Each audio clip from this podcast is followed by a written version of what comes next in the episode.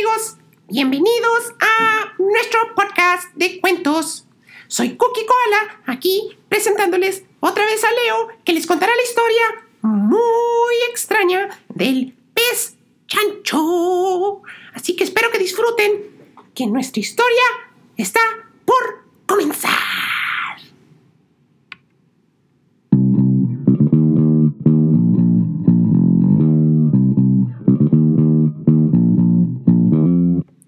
La increíble historia del pez chancho y su gran valentía. Había una vez un pez muy peculiar. A diferencia de todos los peces que se pueden encontrar en el mar, peces que tienen aletas y colas de mar, nuestro pez tenía pies y tenía orejas. Tenía nariz y dos colas traseras. Un pez que tenía lo que todos los demás peces tienen y también otras cosas más. No era un pez globo ni un pez beta. No era un pez león rojo ni un pez unicornio de cuchillas amarillas. Estos son peces que existen en realidad. Nuestro pez es uno que nunca se ha visto. Sus patas, colas y orejas y nariz, sin embargo, eran algo inexplicables. Su nariz, orejas, colas y patas eran aquellas de las de un cerdo de granja. Cuando nació, nadie lo quería. Nadie entendía cómo aquel pez había nacido así. Había sido un huevo común y corriente, pero al nacer nadie entendía qué era. Le decían que era un pez extraño, que no era normal. Sin embargo, nuestro pez podía hacer todo lo que los demás peces hacían y un poco más. No lo querían porque les parecía un pez extraño. Cuando una vez un pez de acuario regresó al mar, les contó a todos los demás peces, anémonas, estrellas de mar y otras criaturas que vivían por allí, que él había visto, una vez que vivió en una granja, un animal con partes muy parecidas. Les contó de un animal porcino que vivía en la granja y hacía sonidos como ronquidos, que vivía en el lodo y que comía manzanas y zanahorias.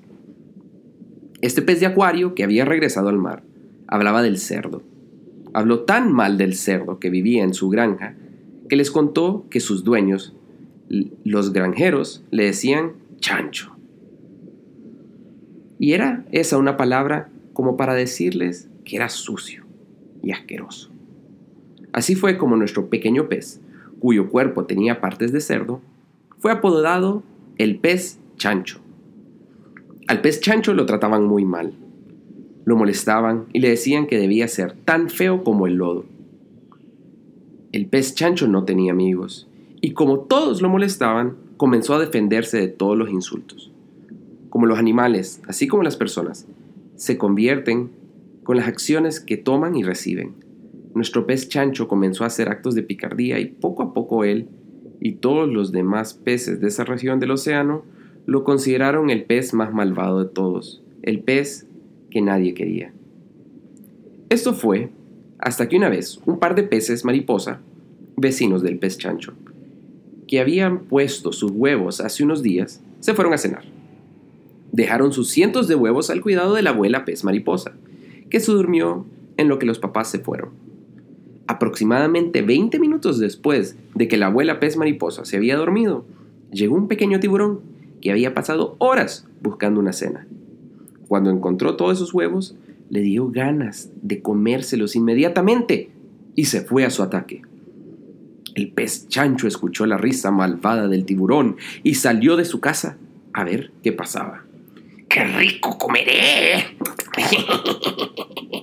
dijo el pequeño tiburón, cuyos dientes eran muy afilados y nada pequeños. Al decir eso, se rió una vez más y se lanzó sobre los huevos la abuela pez mariposa aún no se percataba de lo que pasaba. El pez chancho, sin saber qué hacer, saltó y se puso frente al tiburón.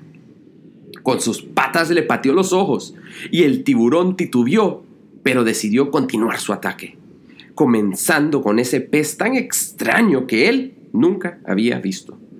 Lo agarró y lo pudo introducir a su boca, en donde el pez chancho nuevamente con sus patas le pateó todos los lados de su boca hasta que el tiburón lo dejó salir. La pelea duró poco, ya que el tiburón no tenía muchas fuerzas, porque no había comido. La casa de los pez mariposa quedó destruida, y cuando despertó la abuela pez mariposa, se sorprendió, acusando al pez chancho de todo el relajo. Ella pensaba que era el pez chancho quien en realidad quería comerse a sus nietos huevitos, que aún estaban allí. Ella gritó por auxilio y llegó la policía, los peces mariposa, mamá y papá, todos los vecinos que habían escuchado el relajo que en realidad había pasado con el pequeño tiburón.